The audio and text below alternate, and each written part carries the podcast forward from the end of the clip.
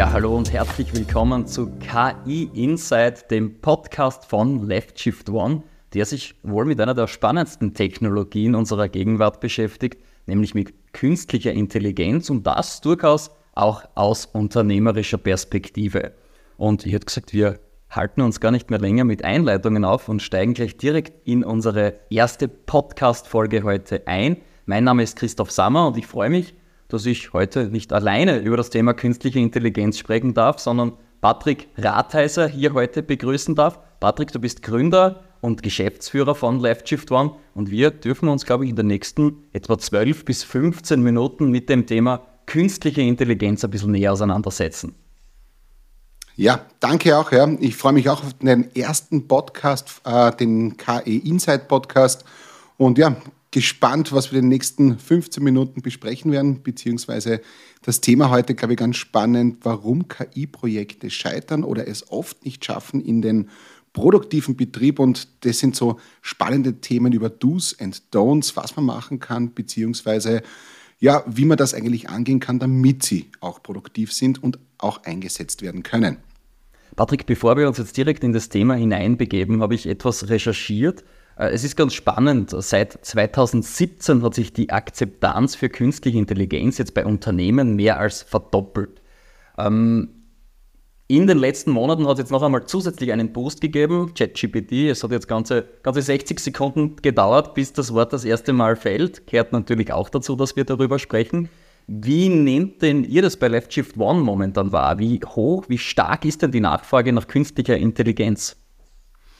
Also ich glaube, so wie das du auch recherchiert hast, und zwar ähm, die Nachfrage war schon immer etwas da. Also die Leute waren schon immer interessiert, was kann man mit künstlicher Intelligenz machen, was sind so die Anwendungsfälle, wo kann sie mir in meinem täglichen ähm, Geschäftsleben oder im Business auch helfen.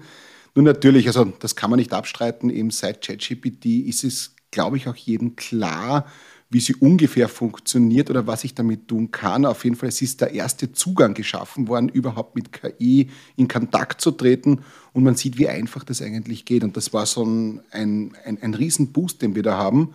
Und ja, also jetzt umso mehr natürlich die Nachfrage, das auch zu nutzen. Und wir dürfen da eigentlich den Anschluss nicht verlieren, gerade im europäischen Markt. Und glaube jetzt wichtig, darüber zu sprechen, aufzuklären und einfach auch zu schauen, wie wir das wirklich auch produktiv einsetzen können.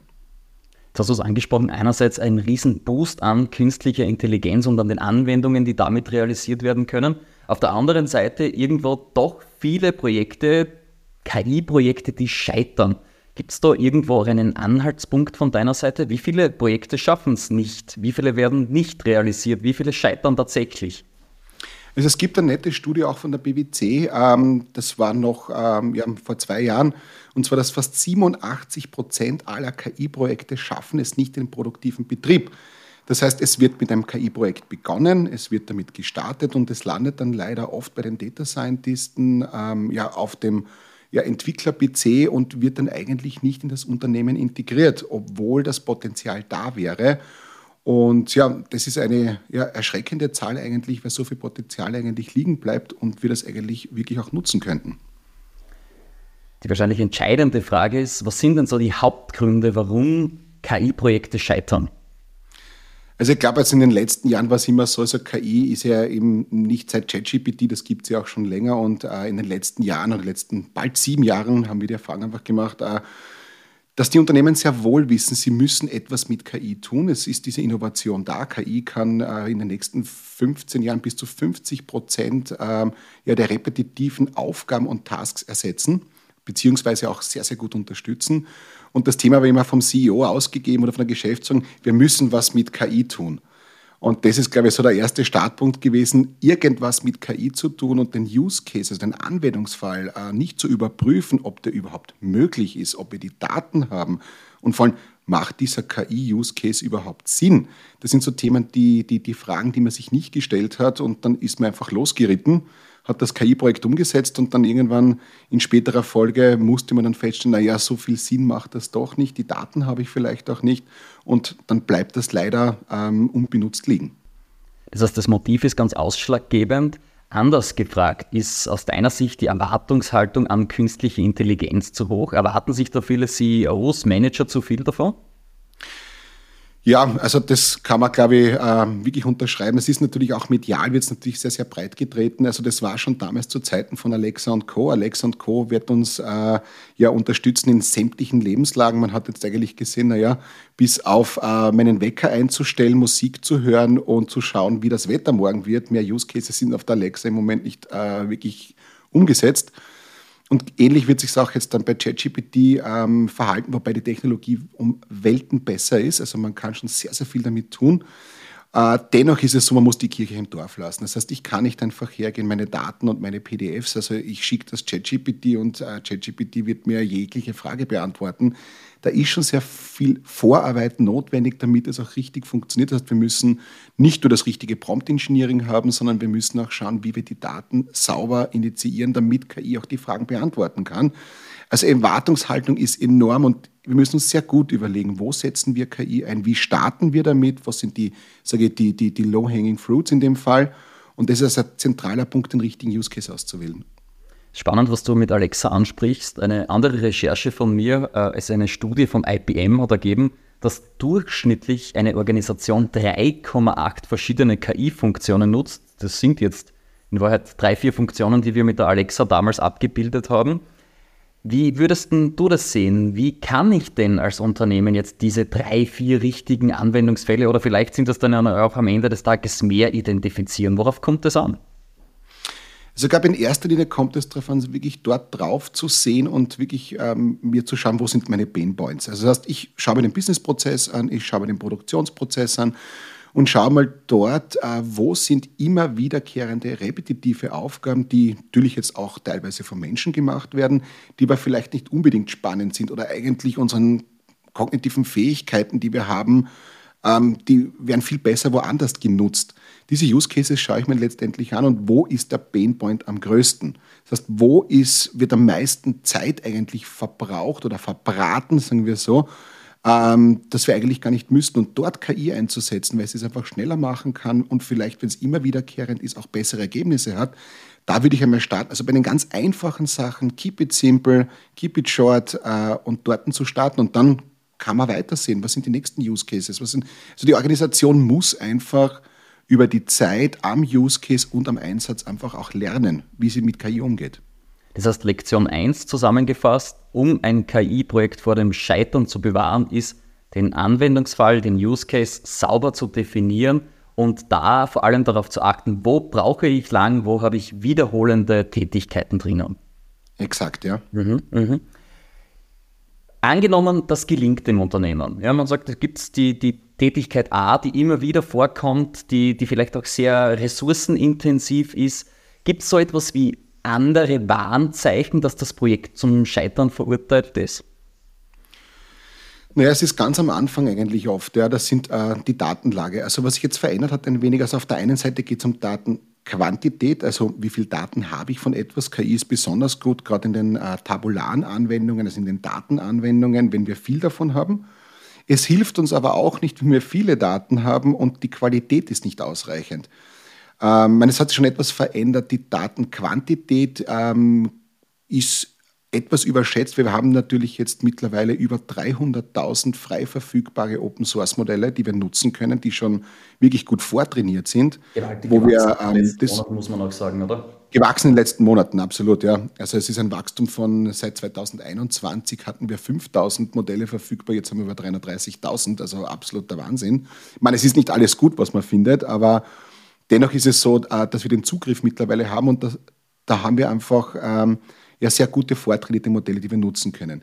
Dennoch, Datenqualität ist, glaube ich, der Schlüssel zum Erfolg. Das heißt, ich muss mir am Anfang sehr wohl ganz genau anschauen, habe ich überhaupt die Daten und in welcher Qualität liegen sie vor. Und oft einmal ist es besser, einen Schritt zurückzugehen, die Daten wirklich vielleicht auch sauber zu sammeln, zusätzliche Daten vielleicht zu verwenden, bevor ich jetzt wirklich mit einem KI-Modell starte.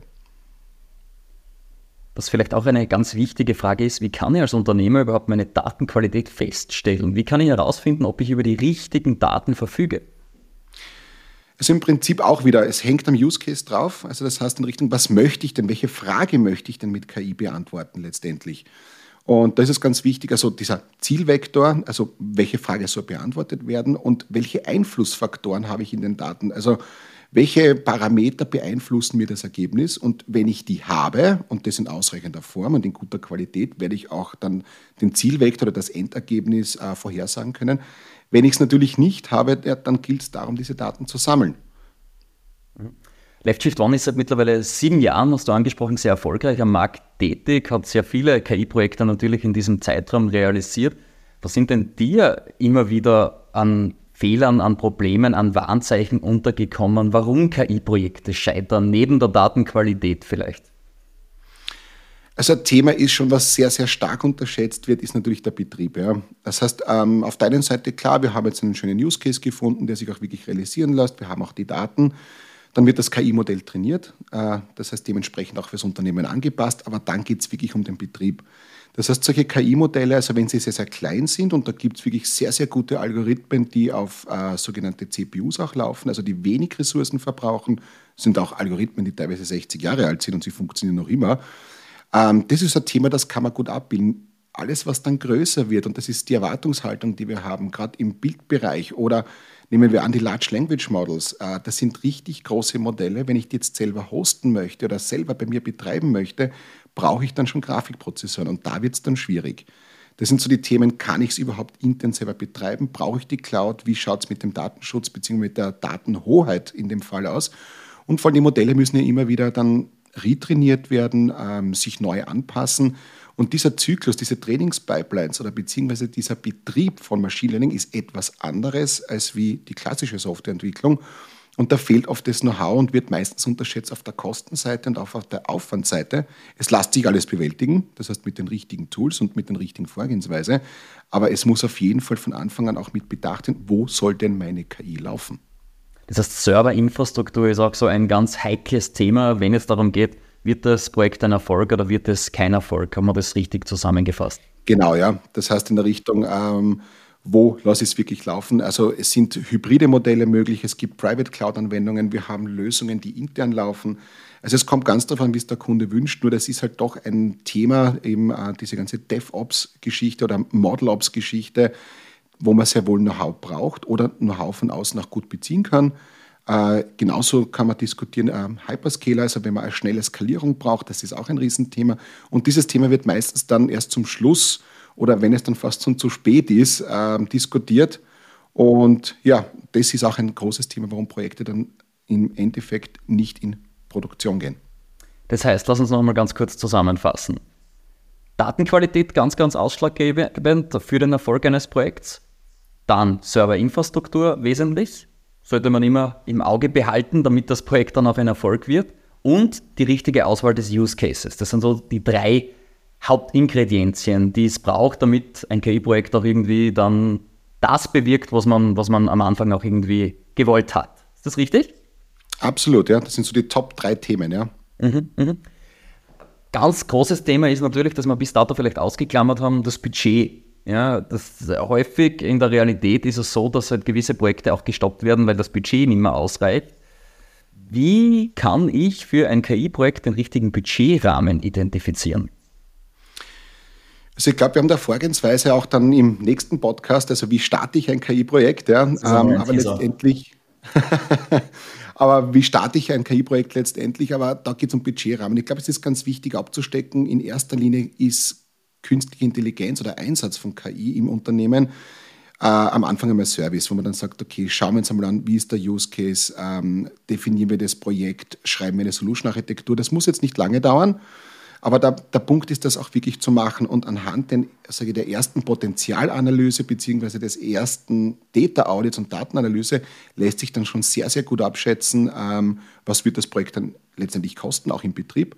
Der zentrale Punkt ist nur immer, ich würde immer sehr, sehr klein anfangen. Also meiner Meinung nach ist es so, man braucht jetzt nicht die große KI-Strategie und wir müssen jetzt ein riesen äh, Consulting-Projekt daraus machen, sondern vielleicht klein zu beginnen mit einem sehr dezidierten, einfachen, schnellen Use Case, um daran zu lernen.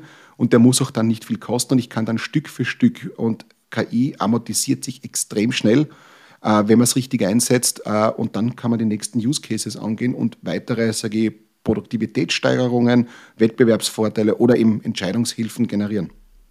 Was braucht es denn letztes wichtiges Kapitel, wenn wir vom Scheitern von KI-Projekten sprechen, im Bereich der Unternehmenskultur. Wie soll man Menschen auf den Einzug von KI im Unternehmen, wo es vielleicht noch gar keine KI gibt, vorbereiten?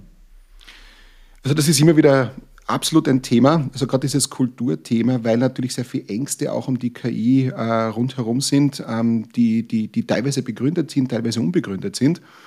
Das Thema ist, glaube ich, ganz wichtig. Äh, wir sehen das immer in diesen kollaborativen Teams. Ja? Das heißt, gerade die Leute, die die, die die KI dann einsetzen oder die Leute, die es letztendlich dann auch betrifft, die damit arbeiten müssen, sollten von Anfang an in das Projekt äh, ja, mitgenommen werden. Sie sollten an der Lösung mitarbeiten, ihre eigenen Ideen auch einbringen, weil das sind die Leute, die genau wissen, wo es hakt, wo der Pain ist und was sie eigentlich brauchen. Und in dem Moment, wo du diese äh, sage, wertvollen Mitarbeiter integrierst in den gesamten Entwicklungsprozess, hast du auch die Akzeptanz im Unternehmen und du hast Fans gewonnen damit. Das ist das, was wir immer wieder erleben. Das heißt, die Mitarbeiter von Anfang an zu Involvierten, zu Betroffenen machen, wahrscheinlich auch, damit man die Kommunikation aufrechterhält, an der es ja auch oft in Projekten dann am Ende scheitert, oder? Absolut, ja. Mhm. Was sind so deine zwei, drei maßgeblichen Empfehlungen, wo du sagst, aufpassen, das deutet für mich darauf hin, das Projekt könnte scheitern. Das KI-Projekt könnte nicht den gewünschten Verlauf nehmen. Ja, auf der einen Seite ist halt, wenn, wie wir zuerst gesprochen haben, man nimmt die Mitarbeiter nicht mit. Das heißt, es gibt dann Blockaden im Unternehmen. Ähm, es ist natürlich nicht ausreichend Budget da. Beziehungsweise was ganz wichtig ist, die Erwartungshaltung auch, dass KI nicht alles kann, dass wir die Kirche hier im Dorf lassen müssen, dass KI wirklich nur für ähm, ja, spezifische Use Cases gut geeignet ist und wir nicht den großen KI-Hammer haben und alles ist ein Nagel, sondern der zentrale Punkt ist auch wirklich äh, zu sagen, da macht es Sinn, da starte ich und das Wichtigste ist, sobald ein Projekt äh, ja schon in der Konzeption eine gewisse Größe annimmt und sage, bitte ähm, hier einfach verkleinern, ein Problem in kleine Teile teilen, dann lässt sich es auch leichter realisieren. Ja, und wie man das leichter realisieren kann, wie du das jetzt richtig angesprochen hast, das schauen wir uns gleich in der Podcast-Folge Nummer 2 an, die bereits in den nächsten Tagen jetzt online gehen wird. Patrick, vielen herzlichen Dank für deine Insights, was künstliche Intelligenz rund um das Thema Scheitern angeht. Vielen Dank für die Ausführungen. Vielen, vielen Dank. Danke, Christoph. Und wenn Sie mehr über künstliche Intelligenz erfahren wollen, dann bleiben Sie uns treu. Hören Sie wieder rein bei unserer nächsten Podcast-Folge von KI Insight, dem Podcast von Left Shift One.